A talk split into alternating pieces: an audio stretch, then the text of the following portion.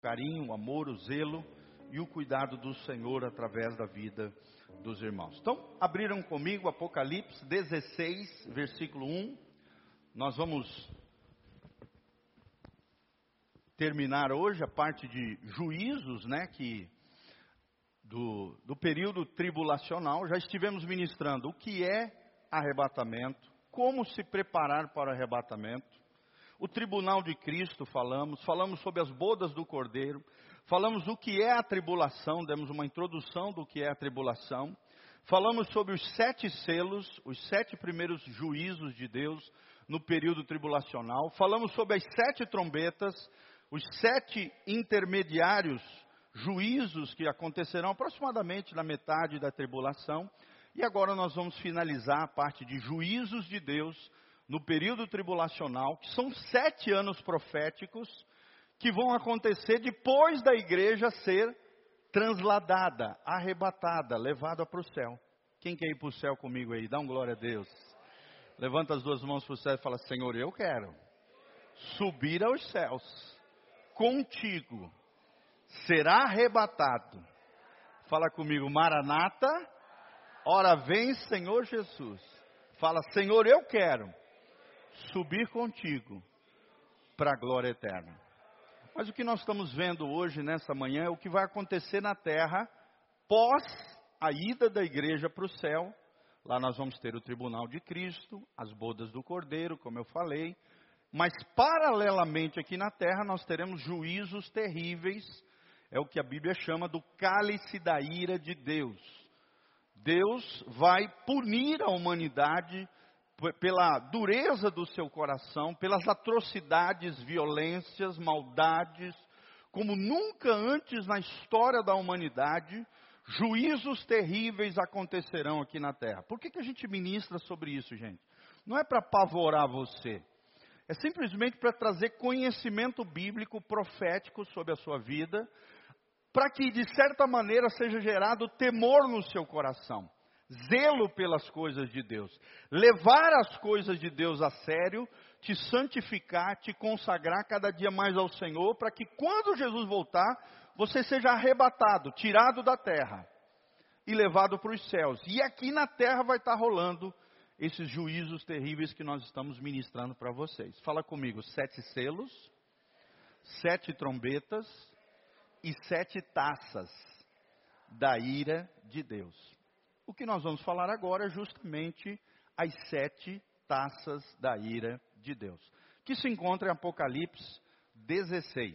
Apocalipse 16 fala sobre as sete taças da ira de Deus. É o nosso tema hoje, as sete taças do Apocalipse. Então vamos ler juntos Apocalipse 16, versículo 1. E ouvi, vinda do templo, uma grande voz que dizia aos sete anjos: Ide e derramai sobre a terra as sete taças da ira de Deus. Fala comigo, sete taças da ira de Deus. E foi o primeiro, e derramou a sua taça sobre a terra, e fez-se uma chaga má. Se não estiver funcionando, bota aqui, ó. Vou repetir, versículo 2: E foi o primeiro, e derramou a sua taça sobre a terra, e fez-se uma chaga má e maligna nos homens que tinham o sinal da besta. Besta aqui é o anticristo. E que adoravam a sua imagem. Filho, só verifica se está no Instagram da igreja, tá? Que às vezes está no meu pessoal. Beleza. Versículo 3: E o, o segundo anjo derramou a sua taça no mar, que se tornou em sangue como de um morto. E morreu no mar toda a alma vivente. Fala comigo, morreu no mar toda a alma vivente. Terceiro flagelo é derramado, versículo 4. E o terceiro anjo derramou a sua taça nos rios, nas fontes das águas se tornaram em sangue, e ouvi o anjo das águas que dizia: Justo és tu, ó Senhor, que és, que eras, que has de ser, porque julgastes estas coisas, visto como derramar o sangue dos santos e dos profetas, também tu lhes deste o sangue a beber, porque disto são merecedores. E ouvi outro do altar que dizia: Na verdade, ó Senhor Deus Todo-Poderoso, verdadeiros e justos são os teus juízos. Fala comigo, verdadeiro e justos são os juízos de Deus.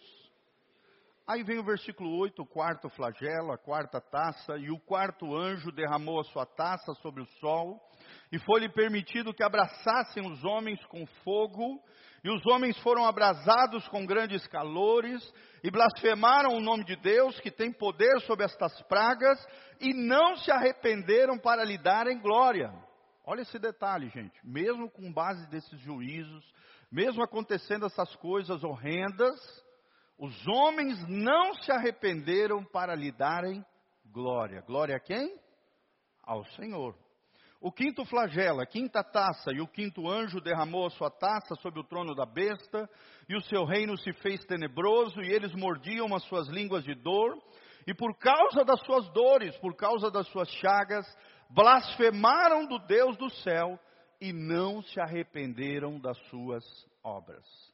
O sexto flagelo, a sexta taça, o sexto anjo derramou a sua taça sobre o grande rio Eufrates, e a sua água secou-se para que se preparasse o caminho dos reis do Oriente.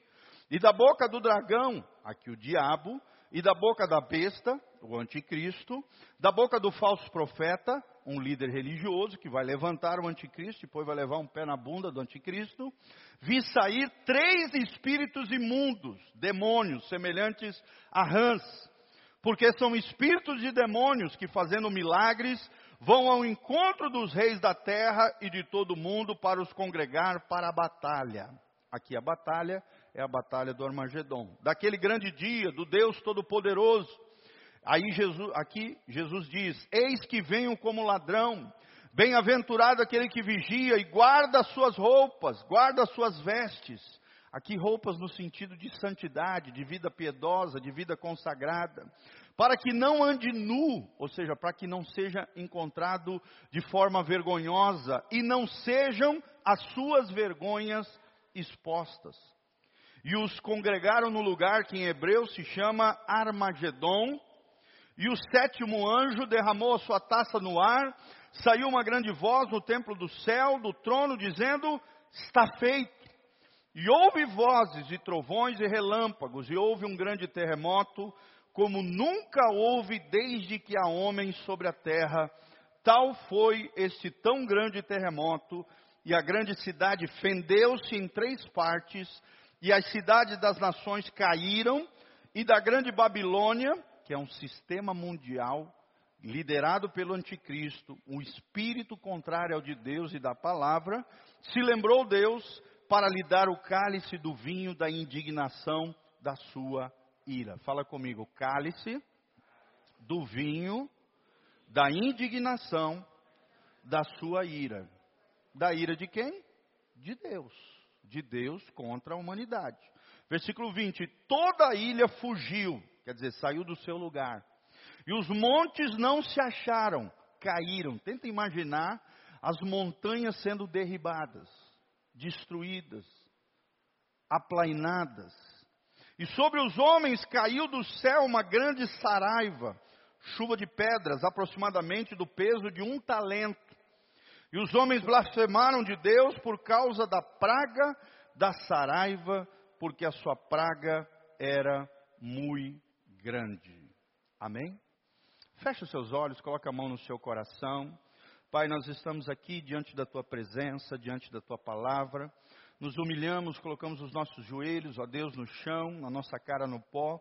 E, ó Deus, pedimos a tua graça, a tua unção, a manifestação do Senhor através da tua palavra, a fim de que o teu povo seja chacoalhado por esta palavra, ao mesmo tempo seja gerado temor no seu coração, o espírito de santidade, o espírito de santidade que estava em Jesus venha sobre nós, purificando a tua noiva, lavando tua, o teu povo através da tua palavra e alinhando o nosso coração com o céu, com o teu coração.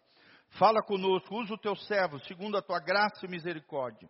Ministra aos nossos corações, Pai. Nesta manhã de Santa Ceia, aqui estamos diante da tua palavra e nos humilhamos diante dela, sabendo que passarão os céus e a terra, como diz Mateus 24, mas as tuas palavras jamais passarão. Amém? Isso aqui é um texto profético de um evento, na verdade, uma série de eventos que ainda vão acontecer lá no futuro sete juízos de Deus, sete taças da ira de Deus. Logo em seguida, as sete, os sete selos e as sete trombetas. Fala comigo, sete selos, sete trombetas e sete taças. A Bíblia menciona 21 julgamentos de Deus nesse período total de sete anos proféticos. Esses sete anos proféticos, chamado de tribulação, período tribulacional ou septuagésima semana de Daniel, uma semana profética, falada lá em Daniel, capítulo 9, capítulo 7, fala sobre isso, sobre essa semana profética que ainda não aconteceu, vai acontecer lá no futuro, depois que a igreja for arrebatada. Quem quer ir para o céu comigo aí? Dá glória a Deus. Nós vamos estar lá na glória, no céu, celebrando, comemorando a vitória do Cordeiro e tal. Nós cremos que temos a visão pré-tribulacionista, a igreja sendo levada antes da tribulação, é o que nós cremos, é o que mais nós vemos no texto bíblico. Estaremos na glória celebrando com ele. Vamos participar só do finalzinho desse juízo, que é essa batalha do Armagedon, quando voltaremos com ele em glória, com cavalos brancos, com vestes de linho. Eu falei sobre isso quarta-feira agora. Estaremos é vindo em glória no que nós chamamos de segunda vinda visível, segunda vinda de Cristo para estabelecer o reino milenial, o reino eterno de nosso Senhor Jesus Cristo. Amém? Quem quer reinar com Jesus aí? Dá uma glória a Deus. Gente, isso vai ser tremendo, gente. Mil anos proféticos, onde Cristo estará reinando a partir de Jerusalém, de Jerusalém, do Monte Sião da terra santa. De Sião sairá toda a lei, diz a Bíblia. E ele regerá as nações com cetro de ferro. Esse Deus maravilhoso, esse Jesus, seu filho amado, estará reinando a partir de Jerusalém. Mas antes de, da implantação do milênio, do reino do nosso Senhor Jesus Cristo, haverá esses juízos nesse período chamado tribulação. Então vamos falar sobre as sete taças do Apocalipse. A primeira delas está aqui, Apocalipse 1 e 2, nós lemos, fala de uma, uma, uma terrível chaga que cairá sobre toda a humanidade, uma doença terrível. A Bíblia, algumas versões chamam essa chaga má, maligna entre os homens de úlcera. Alguém aqui já teve úlcera? É terrível, gente. É uma ferida dentro do estômago. Algumas úlceras chegam a crescer e se tornar até cânceres no aparelho digestivo. Tenta imaginar uma chaga terrível, uma chaga mortal, que afligirá não apenas um pequeno grupo de homens, mas boa parte da humanidade, todos aqueles que adoraram a besta, todos aqueles que colocaram sobre si o número da besta, que é 666, serão afligidos por esta chaga mortal, terrível, dolorida, talvez indique até um tipo raro de câncer maligno que há de afligir os homens sobre a terra. É claro que os convertidos nesse período tribulacional, e vai ter pessoas convertidas, porque Deus vai levantar 144 mil selados israelitas, separados por Deus, cheios do Espírito Santo, pregando o evangelho do reino de Deus e muitas pessoas, tanto israelitas principalmente, porque Deus quer trabalhar de forma mais eficaz com Israel nesse período, mas também gentios que se converterem à pregação desses missionários de Deus, serão convertidos e esses selados, é claro, não serão atingidos por essas chagas. Amém? Nós vemos aqui Deus livrando o seu povo, aqueles que vão se convertendo, vão sendo protegidos, porque sobre eles não tem o número da besta, não adoram o anticristo, que a besta e o anticristo é a mesma coisa. Toda vez que vê besta e anticristo, é, são, é a mesma, mesma perso, mesmo personagem, a mesma pessoa. Tá? É que às vezes no Apocalipse a Bíblia chama de besta, em outras vezes chama de anticristo que é o mesmo que também lá em Tessalonicenses é chamado o iníquo, o filho da perdição. Em Daniel chamado o filho da iniquidade, o príncipe que há de vir, são todos títulos do anticristo. Então o anticristo nada poderá fazer com relação aos atingidos nessa primeira taça. Uma chaga terrível que afligirá toda a humanidade, mesmo diante dessas dores terríveis, a Bíblia diz, a maioria dos homens não se arrependerão. Ah, é, e é tremendo isso, ou seja, pelo menos a metade da população sofrerá com isso. Boa parte da humanidade, tá bom? Neil, um grande teólogo, disse: não há coisa alguma que possa conquistar aqueles que não são conquistados pela graça de Deus. Ou seja, aqueles que resistirem, aqueles que não aceitarem a pregação desses 144 mil selados, se converterem, continuarem adorando o anticristo, colocando sobre si o número da besta, o número do anticristo, 666. Não sabemos se vai ser uma marca visível, se vai ser um chip, se vai ser uma tatuagem. Não sabemos, só sabemos que a Bíblia diz que ficará na mão direita do caboclo ou na testa da pessoa. Tá bom? Ou na mão direita ou na testa. Talvez seja visível, talvez seja invisível, mas será uma marca que marcará aquela pessoa para o mal, por ser um adorador do anticristo. Será uma doença incurável e dolorosa e afetará pessoas e, obviamente, afetará toda a sociedade, as relações humanas, afetará tudo, gente. Uma chaga terrível, uma espécie de úlcera ou câncer maligno que afligirá toda a humanidade nesse período tribulacional. Agora vamos para a segunda taça. Fala comigo, segunda taça. Nessa segunda taça, a Bíblia diz que haverá águas transformadas em sangue. Águas transformadas em sangue. Tenta imaginar, você vai beber uma água e aquela água virou sangue. E o sangue é terrível, é insuportável de ser bebido. Sim ou não? É o que a Bíblia diz: todo ser vivo do mar vai morrer. Primeiro, essa água em sangue vai afetar o mar.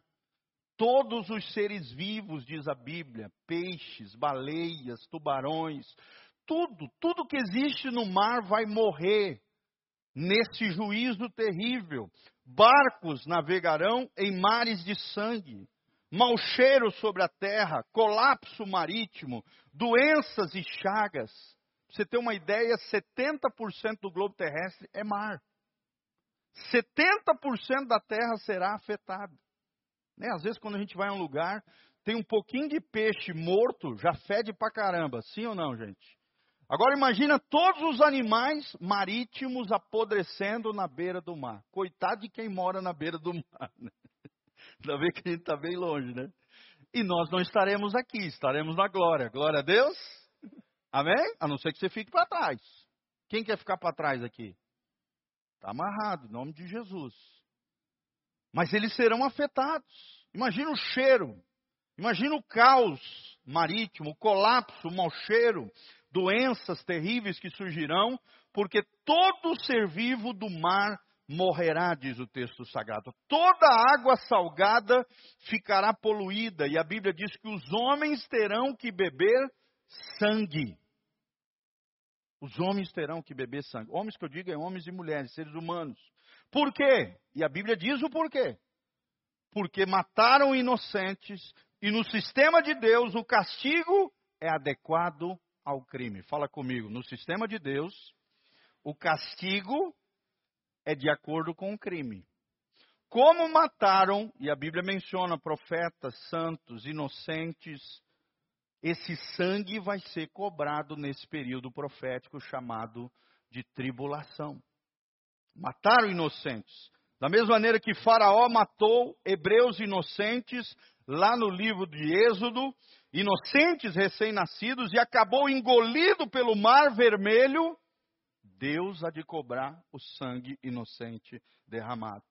Mordecai também na Bíblia queria exterminar os judeus, preparou uma forca para os judeus, e a mesma forca que foi preparado contra os, os, os, os nossos irmãos judeus, essa mesma forca serviu para a execução de Mordecai, aquela forca que ele havia preparado contra os nossos irmãos. Saul recusou-se em matar os amalequitas que Deus ordenou e o que, que aconteceu? Morreu sobre as mãos de um amalequita. Vou repetir. No sistema de Deus, o castigo é adequado ao crime. Está lá em Gálatas. Tudo aquilo que o homem semear, isso também o homem ceifará, colherá. Não pense que você pode pintar, bordar, aprontar e não vai dar, na, não vai dar nada. Não, Deus está vendo. Quem é você quando ninguém está olhando? Tudo aquilo que fazemos terá uma colheita bendita ou maldita. Gálatas disse: o homem semear no espírito colherá vida eterna. Coisas boas, boas obras, né, para a glória de Deus, com a motivação certa, em santidade, em consagração ao Senhor. Mas se semearmos na carne, na natureza pecaminosa, na inclinação para o mal, fazendo coisas erradas, obras más, obras mortas, como diz a Bíblia, nós colheremos corrupção, diz a Bíblia. Olha que coisa terrível. Fala comigo, aquilo que o homem semeou, ele vai colher, sem dúvida nenhuma. E qual vai ser a pior colheita da história da humanidade? É esse período de juízos terríveis de Deus sobre a terra. Águas transformadas em sangue é a segunda taça. Vamos para a terceira taça agora, rapidinho, só ensinando para vocês. Nessa terceira taça, o suprimento de água potável, água doce, é afetado também. Ou seja, rios, lagos, fontes, águas que antes, um terço delas tinham ficado amargas lá atrás, no outro juízo do selo, foram afetadas pelo absinto, diz a Bíblia, algo amargoso, ruim, terrível, estas águas viram sangue. E a Bíblia diz que um terço das águas foram afetadas pelo absinto e agora se tornam sangue. Por quê? A Bíblia diz: porque derramaram o sangue dos santos, derramaram o sangue dos profetas inocentes, agora beberão desse sangue conforme a sua semeadura. Merecerão o que receberam. Receberão retribuição implacável de Deus sobre as suas vidas. Durante milhares de anos, Deus tem sido gracioso, longânimo, paciente, dando ao mundo o juízo que este mundo merece. Nesse período, o juízo sim se realizará. É como se Deus estivesse se contendo por ser paciente, misericordioso, longânimo, Deus estivesse se segurando. Mas vai chegar uma hora que esse cálice da ira de Deus vai transbordar sobre a terra. Que momento é esse? O momento que nós estamos ensinando para vocês. O momento da tribulação. A Bíblia diz que Deus não quer que nenhum se perca, mas que todos cheguem ao pleno conhecimento de Deus. Mas nós estamos vendo por aqui que, infelizmente, mesmo de juízos pesados, os homens, a maioria deles, seres humanos, não se arrependeram dos seus pecados. Então, terceira taça, o suprimento de água potável será afetado em todo o mundo. Tenta imaginar isso, gente. Nós falamos no nosso último encontro sobre as sete trombetas. Existem mais de 100 grandes rios no mundo. Temos aqui a bacia do Amazonas, o maior rio do mundo, seis mil e poucos quilômetros. Temos o rio Nilo também, com seis mil e poucos quilômetros. Temos o rio Mississippi, nos Estados Unidos, com mais de seis mil quilômetros. Rios enormes, o Rio da Prata, aqui na saída da Argentina, entre Argentina e Uruguai, com mais de 300 quilômetros. Grandes rios, grandes volumes de água, água doce, se tornando em sangue. Fala comigo, misericórdia. É, meu irmão, o negócio vai ficar feio aqui na terra. Quarta taça: a força do sol aumentará e as pessoas serão queimadas, gente. Já está um calor terrível, sim ou não, irmãos? Agora imagina, num outro juízo para trás, um terço do sol se apagará e a terra ficará escura. Agora, nesse juízo, na quarta, quarta taça, o sol vai voltar a, com força, ele vai aumentar a sua intensidade e as pessoas serão queimadas, ou seja, toda a vida na terra depende do sol.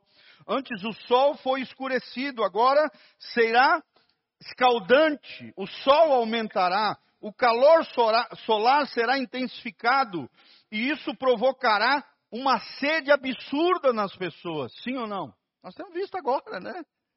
Lugares com 50 graus, 55 graus, 52 graus, 42 graus, 45 graus. Aqui em Cuiabá, 45 graus é Nos desertos lá do Saara, a Arábia Saudita chega a dar 50, 55 graus de calor, gente, durante o dia. Lá até as paradas de ônibus têm ar-condicionado, senão as pessoas não suportam. Agora imagina o calor se intensificando ainda mais, ao ponto de queimar as pessoas com raio solar. Hoje não acontece isso, sim ou não? Te dá uma queimadinha, assim, de ficar vermelhinho e tal, né? Eu mesmo fico vermelhinho, descasco tudo, depois volta a ficar branco de novo. Não tem jeito. E tem que cuidar, passar protetor solar. Mas nessa fase os homens queimarão diante dos raios solares, diz a Bíblia. E ficarão com uma sede absurda. E aí eles vão para a água, vão para o mar, vão para a água doce, vão beber. O que, que tem na água? Sangue. Beber sangue em vez de água doce. Olha que coisa terrível há de acontecer. Então, mesmo assim, a Bíblia diz em Apocalipse 16, de 8 a 9, 9 a quarta taça, onde a força do sol aumentará e as pessoas serão queimadas, mesmo assim, a humanidade não se arrependerá das suas más obras. Mesmo diante desse juízo, mesmo diante desse tratamento de Deus, a humanidade não se arrependerá na sua grande maioria. Aí vem a quinta taça. A quinta taça, o trono da besta sofrerá prejuízo. Quem é a besta? O anticristo. Fala comigo, a besta é o anticristo. E quem seguir a besta também vai ser um besta. Sim ou não? Sim. É besteira seguir a besta. Tem que ser um besta para seguir a besta. Porque quem seguir a besta vai sofrer esses juízos terríveis. Homens morderão a língua, diz a Bíblia. Blasfemarão contra Deus. Culparão o Senhor pelas suas feridas e pelas suas dores, pois ela se intensifica em meio às trevas. O trono da besta sofrerá prejuízo, seu reino ficará em trevas. Vai ter uma escuridão na capital onde o anticristo estará, a besta estará, no local onde ele estará, vai ter trevas terríveis naquele lugar. O próprio anticristo vai passar vergonha diante desse juízo terrível de Deus. Quinta taça. Não será uma escuridão mundial, mas sim somente onde a besta está, no seu reino, no seu trono. Esses serão afetados. E onde é que fica o trono da besta? A sua imagem estará no templo que vai ser reconstruído lá em Jerusalém. Ou talvez em Roma, dizem alguns especialistas, onde a igreja apóstata, ou seja, que abandonou a fé, mas o falso profeta tentará promover o anticristo diante de todo mundo. No Êxodo, todo o Egito foi coberto por trevas, menos a terra de Gozen, a terra ao norte de, do Egito, onde estavam os israelitas, essas foram poupadas assim também acontecerá nesse período tribulacional. Haverá luz no mundo, mas na sede da besta, onde está o anticristo, haverá densas trevas. Será um golpe trágico a imagem do anticristo. Perante todo mundo, o anticristo será envergonhado. Fala comigo, o anticristo será envergonhado. Por quem?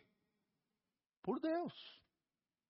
Por quê? Porque nesse período o anticristo vai se levantar como uma pessoa proeminente, famosa, um líder político mundial, encabeçando a comunidade europeia, vai firmar uma aliança com Israel, e ali marca o início da tribulação, quando o anticristo, a besta, firmar uma aliança com Israel, a fim de trazer paz e segurança para Israel. Começa aí a tribulação e o anticristo, de forma envolvente, vai querer envolver todo mundo com seus enganos, com as suas mentiras, a fim de afastá-los do coração de Deus e da salvação no Messias que, está, que virá em glória.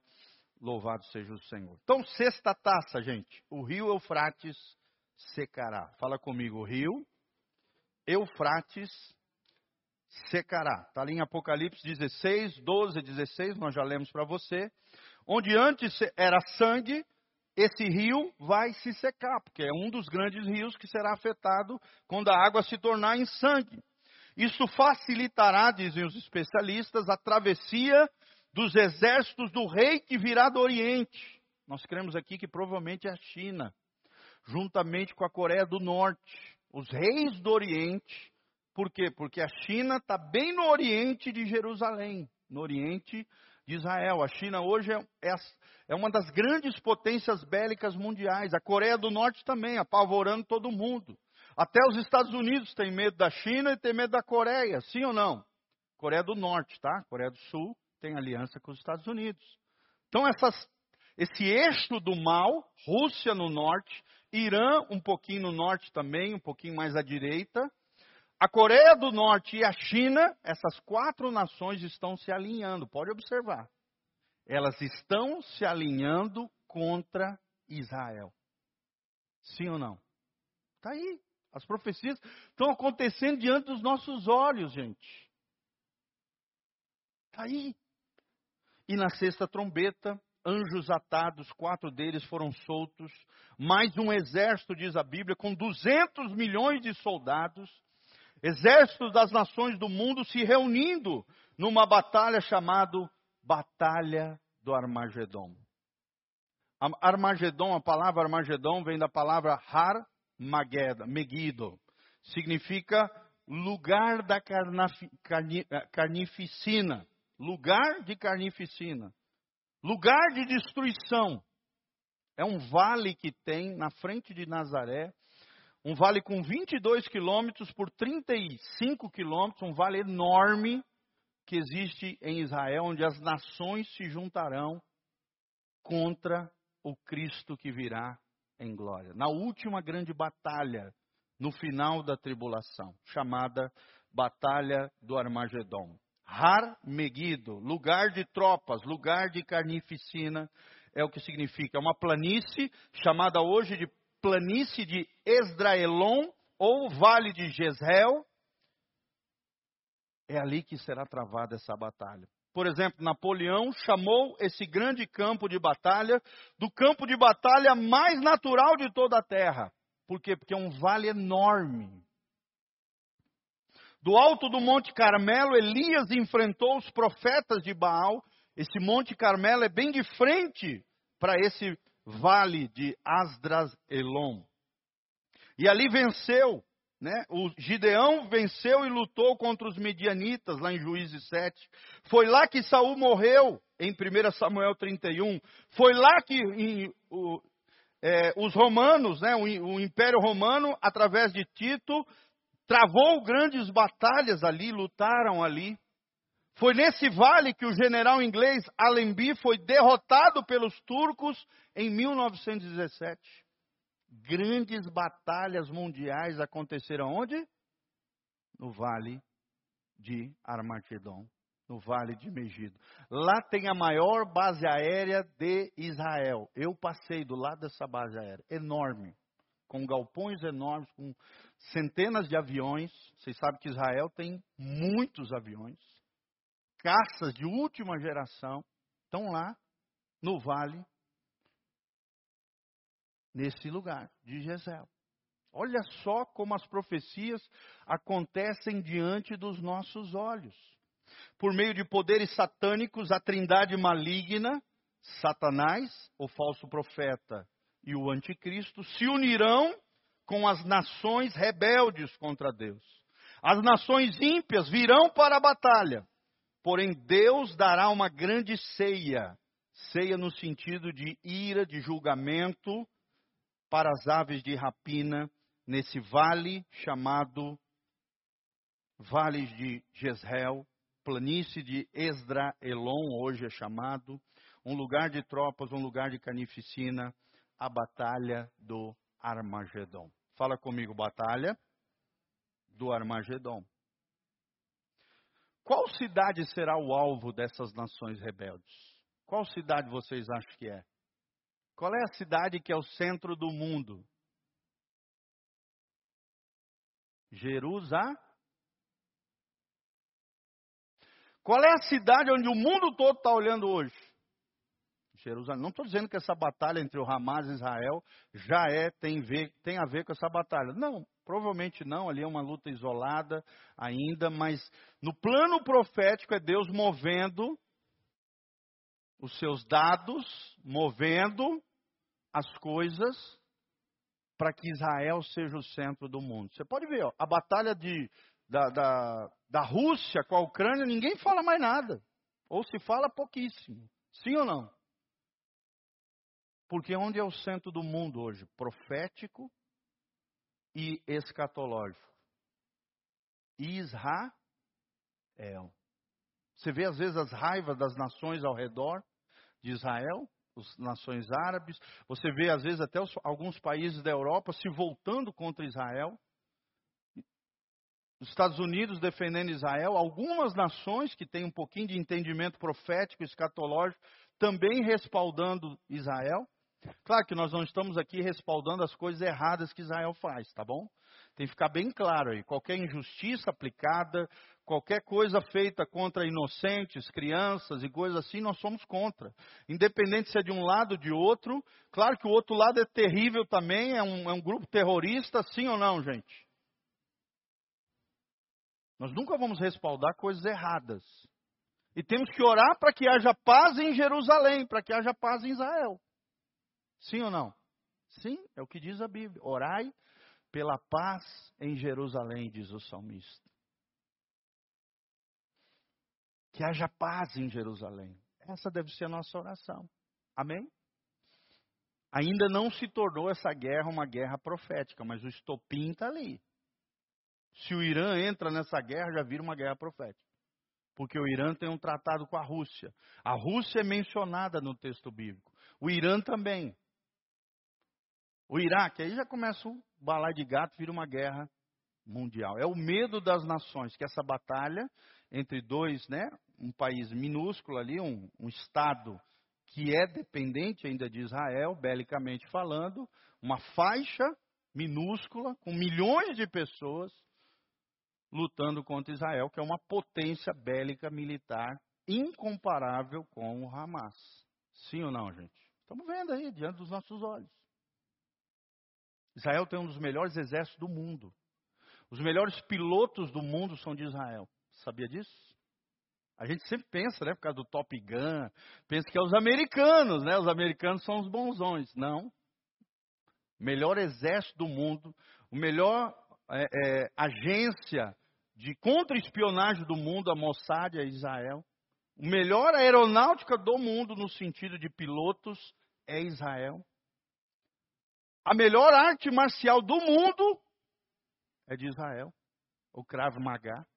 É uma arte marcial que o exército de Israel e a Mossad, que é essa agência, como se fosse o FBI, né, como se fosse a nossa Polícia Federal, ou a CIA, né, nos Estados Unidos, opera através dessa arte marcial. Krav Maga. Melhor arte marcial do mundo, é a mais eficaz imobilização, matar pessoas e etc. Então está aí, gente, diante dos nossos olhos. A cidade santa, Jerusalém, será o alvo desse ataque mundial de nações, principalmente as nações do Oriente, mencionadas aqui em Apocalipse 16, de 12 a 16. E aí Jesus vem em glória juntamente conosco, em cavalos brancos, e Deus castigará essas nações nessa grande batalha, nessa grande guerra chamada Armagedon. Fala comigo, Armagedon. É o que a gente geralmente fala, né, de senso popular, o juízo final. Todo mundo fala, ah, o mundo está acabando. O juízo final, final do mundo. O que é o final do mundo? É essa batalha. Porque o final da estrutura do sistema humano vai acabar a partir dessa batalha de Armagedão. E um novo sistema mundial vai se estabelecer. Qual é esse novo sistema? O reino milenial, o reino de nosso Senhor Jesus Cristo. Quem quer estar nesse reino aqui? Que é o que nós chamamos de reino de Deus. Hoje é um reino invisível que se visibiliza através da igreja, através do povo de Deus, através dos atos de justiça, através da pregação do evangelho. Mas um dia esse, esse reino será implantado na terra a partir de Jerusalém. Jesus vai reinar com seu cetro de glória e de graça. Jerusalém será o centro do mundo. E Jesus reinará a partir de Jerusalém para todo sempre. Amém? Governos humanos vão cair por terra. Por isso, para de ficar brigando por causa de política, bate-boca e coisa. Irmãos, esses governos humanos, independente de A, B, C ou D, partidos A, B, C ou D, irmão, tudo isso aí vai cair por terra. Tudo. Tem uma visão escatológica, profética.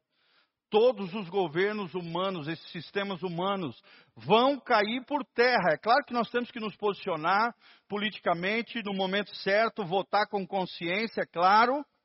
Temos que exercer né, o nosso posicionamento com relação a princípios e valores espirituais. Nós somos a igreja, amém?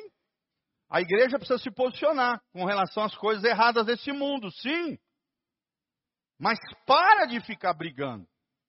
Para com isso. O nosso rei reinará. Jesus Cristo será o rei de toda essa terra. O verdadeiro Messias é Jesus de Nazaré.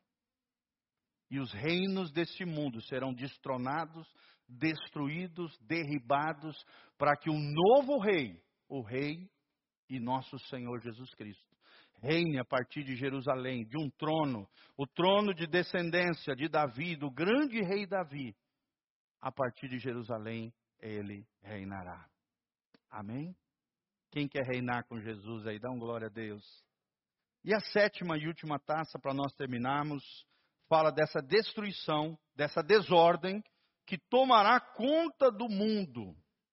A Bíblia diz de um grande terremoto que dividirá Jerusalém ao meio. E outras cidades também cairão. Está lá em Apocalipse 16, no final 17 a 21, fala sobre isso. Ilhas e montes desaparecerão. Tenta imaginar isso. A ilha de Florianópolis. As ilhas desaparecendo, os montes caindo. Haverá tempestade como nunca houve, pedras de granizo. Dizem os especialistas, de 45 a 56 quilos caindo sobre a terra. Hoje cai um pedacinho de gelo, já faz um estrago terrível. Sim ou não, irmãos? Né? Agora imagina pedras de 56 quilos caindo sobre a terra. Os homens, mesmo assim, continuarão blasfemando. Tudo que homens construíram será destruído diante dos seus olhos. Pensarão que são senhores do seu destino e não precisam de Deus, mas Deus há de julgá-los. Será o final da tribulação, virá a segunda vinda triunfante de Cristo, todo o sistema humano de Satanás, do anticristo será julgado e será destruído. Seja sistema humano, um, é, econômico, político, social, mídia, a besta, o anticristo, será destruído. Como é que será destruído? A Bíblia fala: com o sopro da boca do Senhor Jesus, será destruído. Não vai precisar de bomba atômica, nada disso. Com o sopro, com a fala, porque a boca de Jesus é poderosa, é gloriosa. A fala, a boca, o sopro da boca de Jesus, essas nações serão derrotadas, destruídas, detonadas. E a Bíblia diz que ele virá como um cavaleiro branco pisando no lagar, destruindo todas essas coisas que afrontam ao nosso Deus, ao nosso Senhor Jesus de Nazaré. Amém? Os 144 mil selados chegarão no monte de Sião, louvarão a Deus. Haverá um grande avivamento em Israel, diz a Bíblia, está lá em Zacarias. Um grande pranto, um grande avivamento, o povo de Deus sendo chacoalhado, gentios, judeus, reconhecendo agora que Jesus é o Senhor no Monte Sião, louvando a Deus. Os mártires estarão na glória, louvando, vendo esses juízos de Deus. Deus cumprirá seu plano, as suas promessas, as profecias. Jesus está voltando, meus irmãos. Vigia, seja fiel, se santifique ao Senhor. Jesus está voltando. Amém? Tudo isso que nós estamos falando não é para apavorar você. É claro que a gente vê, a gente fica assim meio ressabiados, sim ou não? Mas isso é justamente para provocar no nosso coração o desejo de subir para o céu, de sermos poupados dessas desgraças que acontecerão na terra, 21 juízos terríveis que acontecerão no período tribulacional. Talvez você olhe para mim e fale: Ah, pastor, não tem nada a ver. Ah, eu duvido. Irmão, o problema é seu. Quer ficar para trás? Fica. Eu não quero ficar para trás. Alguém aqui quer ficar para trás? Quem quer ficar para trás, levanta a mão. É, vocês estão espertos, hein? Agora, quem quer subir para o céu e voltar em glória? Quem quer descer em cavalos brancos, vestes de linho fino, branco, puríssimo, com espadas desembanhadas? A gente não vai precisar de tanque de guerra, de avião, de caça, nada disso.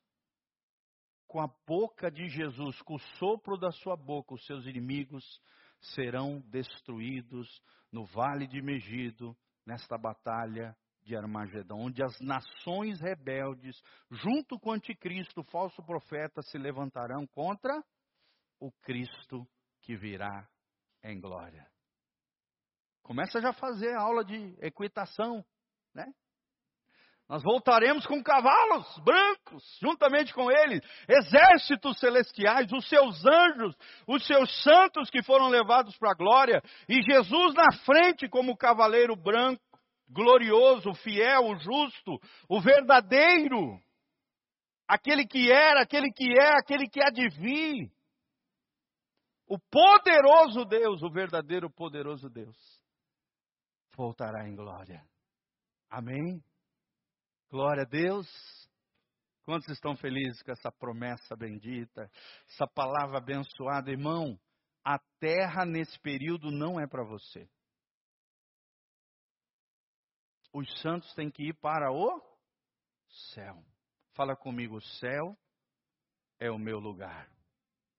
E no final de tudo, a Bíblia diz, eu ainda vou falar, pregar sobre isso, a nova Jerusalém, o céu descerá para a terra. Olha que coisa linda. O céu vai descer na terra. É o projeto original de Deus lá no Gênesis. É ter um jardim, é ter um Éden, é ter um pedacinho do céu na terra o céu descerá sobre a terra. Amém? Quem quer estar nessa batalha do Armagedon do lado de Jesus? Dá um glória a Deus.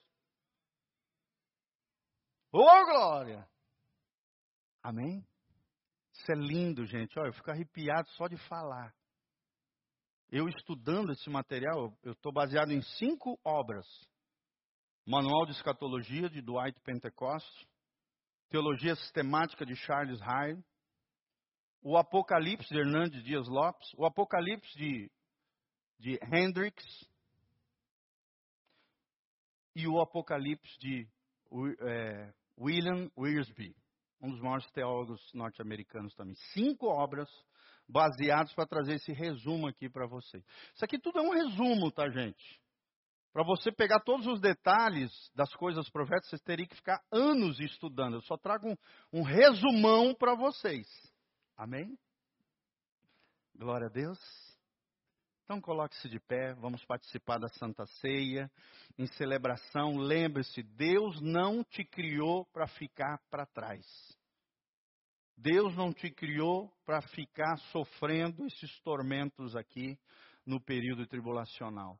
Deus enviou seu Filho, Cristo Jesus, para morrer na cruz no nosso lugar, para que através de Jesus nós tivéssemos a salvação, a vida eterna, irmos para o céu e depois voltarmos em glória com Cristo para implementarmos o reino de nosso Senhor Jesus de Nazaré. Quero chamar os nossos queridos voluntários que vão estar servindo a Santa Ceia diante do Senhor. Abra a palavra de Deus comigo, 1 Coríntios 11, 23. 1 Coríntios 11, 23. Glória a Deus, deu tempo para falar tudo. Às vezes a gente fica com medo de não dar tempo, né? Mas deu certinho, 50 minutos. Graças a Deus por isso. E agora vamos participar da Santa Ceia.